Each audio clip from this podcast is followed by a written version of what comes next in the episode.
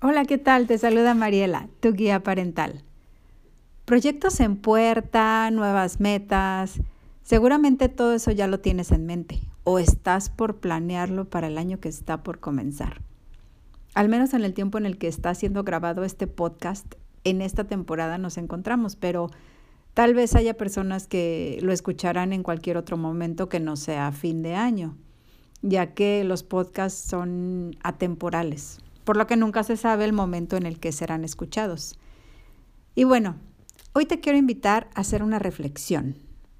Seguramente a tus hijos les has dicho frases como, tú puedes, campeón, todo lo que deseas lo puedes lograr si te lo propones. No hay imposibles, si lo crees, lo creas. Los límites están en tu mente, no tengas miedo, aviéntate. Y me gustaría que te preguntaras si tú lo haces, si tú verdaderamente logras lo que te propones. Si es así, de verdad permíteme felicitarte. Pero si no, si no es así, ¿qué es lo que está sucediendo en tu mente? ¿Qué pasa? ¿Qué es lo que no te ha permitido lograr tus metas? ¿Será mm, la flojera? ¿Será el gobierno? ¿El clima? ¿Será tu pareja?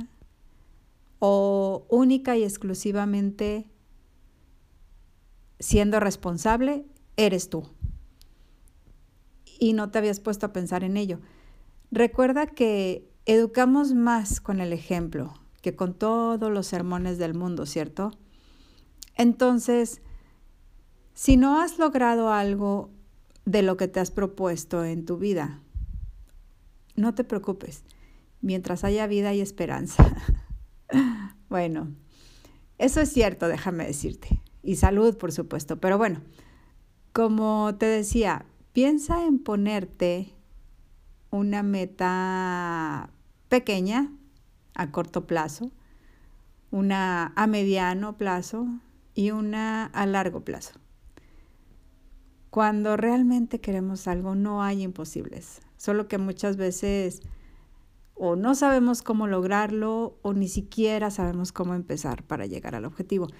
Entonces, lo primero es escribir lo que quieres lograr. Después, y yo te sugiero que lo escribas en una libreta con tu puño y letra. Yo sé que está la tecnología, pero sabes, déjame decirte que nuestro cerebro lo registra mejor así, escribiéndolo eh, de puño y letra con un papel y una pluma que con el teléfono o una tableta.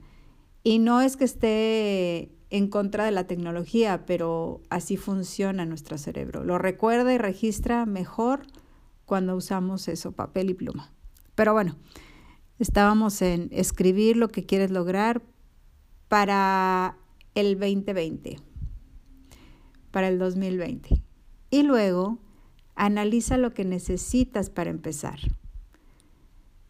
Luego ¿Qué más necesitas? Y así sucesivamente hasta llegar a la meta. Y verás que es muy sencillo. No te digo que fácil, pero sí es sencillo, siempre y cuando te lo propongas.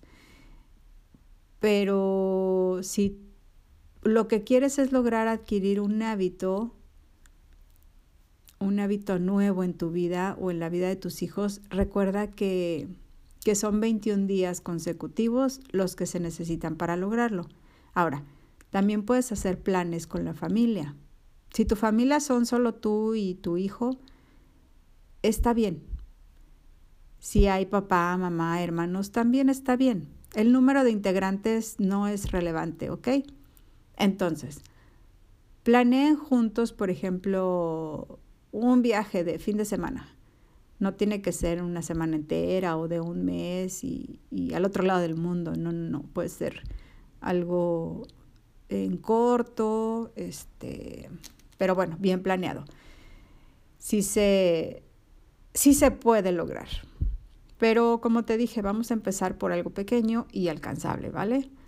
Una vez que lo hayan logrado, entonces viene un plan más grande, más estructurado, que tal vez requiere de más tiempo, qué sé yo.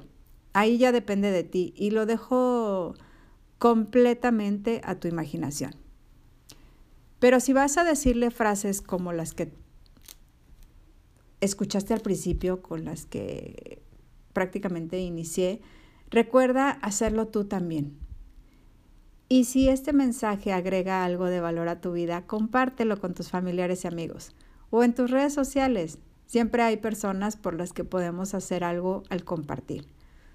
Te mando un abrazo muy grande y que tengas un excelente día. Te recuerdo mis redes sociales son Mariela Guía Parental y mi correo electrónico mariela.guiaparental.gmail.com. Bye.